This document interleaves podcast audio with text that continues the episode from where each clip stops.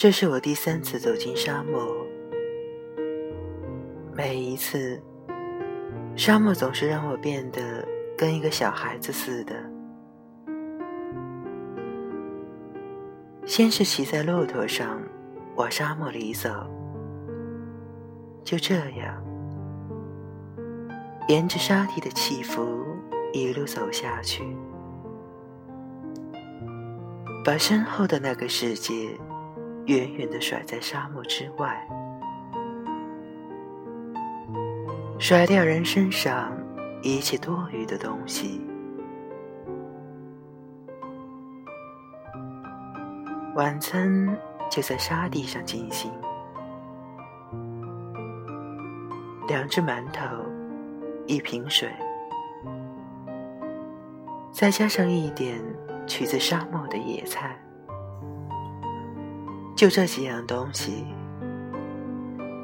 面包、水和盐。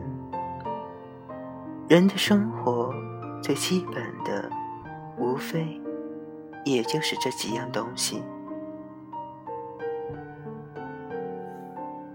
几千年，几万年，真正支撑起人类历史的，也就是这几样。晚饭之后，夜色渐渐地从沙地的低凹处爬上来，漫过沙丘，将天空也进入其中。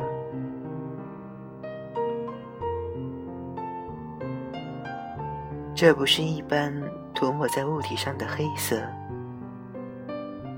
这是幽邃深远的晦暗。是亿万光年的未知领域。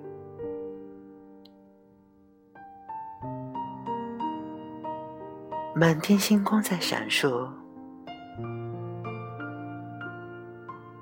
多少年不曾见过如此繁浩的星光，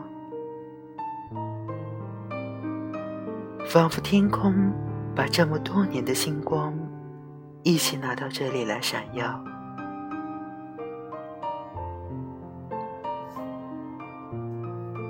暗黑中，身子下面的沙丘仿佛在不断隆起，直到接近天空的高度。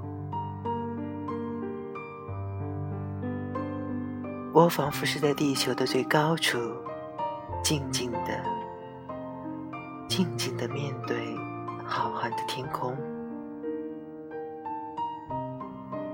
幽邃的夜空下。整张大地，剩下的就只有宁静。原来这宁静中，有着永恒的东西。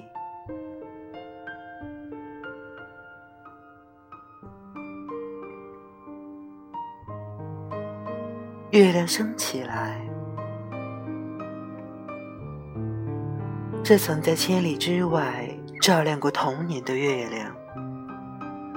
在李白的吟咏中，传递千年的月亮，有着嫦娥和桂花树的月亮。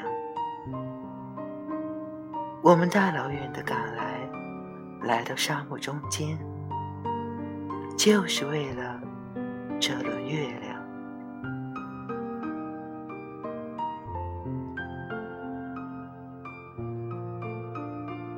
就像沙漠一样。简单的面对，面对月亮，面对天空。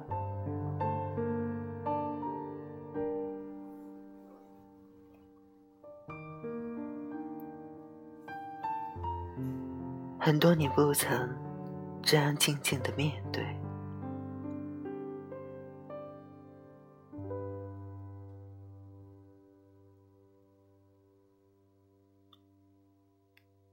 天空是灵魂一样的蓝色，一轮明月就悬在灵魂中央。与身后无垠的宇宙相比，它是多么渺小。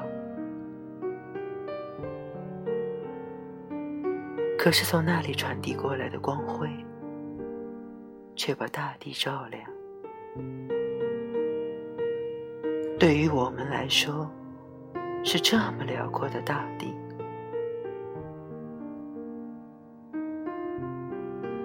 月光就像浓情的乳汁，在地面上流淌，这喂养灵魂的乳汁。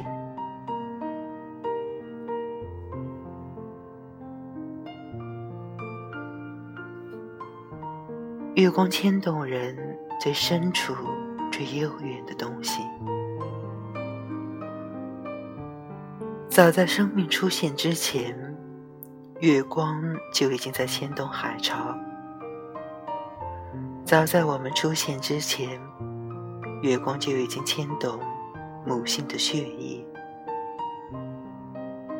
现在，它是如此深刻的牵动我。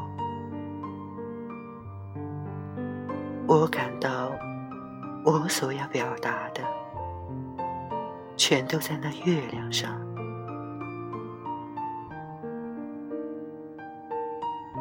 你没法把你心里的东西说出来。月亮静静的，把你要说的全都铺在你面前。你一动，就有一道道逶迤的线条跟着你。你每走一步。都把沙漠，把大地的起伏，把遍地月光牵动。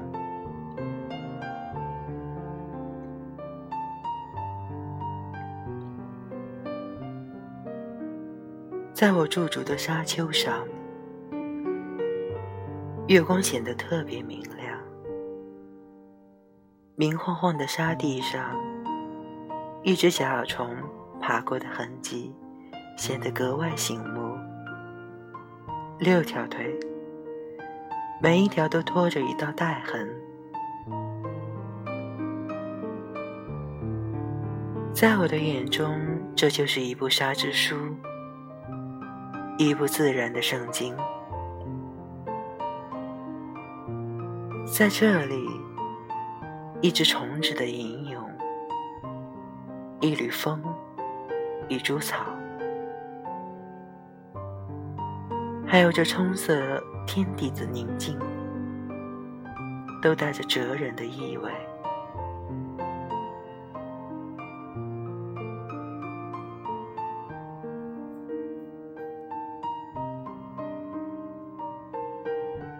沿着沙地的起伏往回走，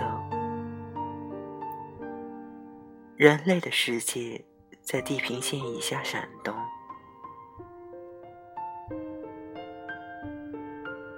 城市就像大地上吵闹的星群。我知道，我还得回到那个世界里去，用自来水冲洗身上的汗渍和沙粒，然后把袜子和鞋穿上，用汉堡包、用啤酒填满肠胃。有灯光和电视照亮空余的生命，我没有办法像那些虫一样一直生活在这里，不能像一根骆驼刺把根扎在这里，甚至不能像一匹骆驼。我只能回到刚刚诅咒过的物资中去，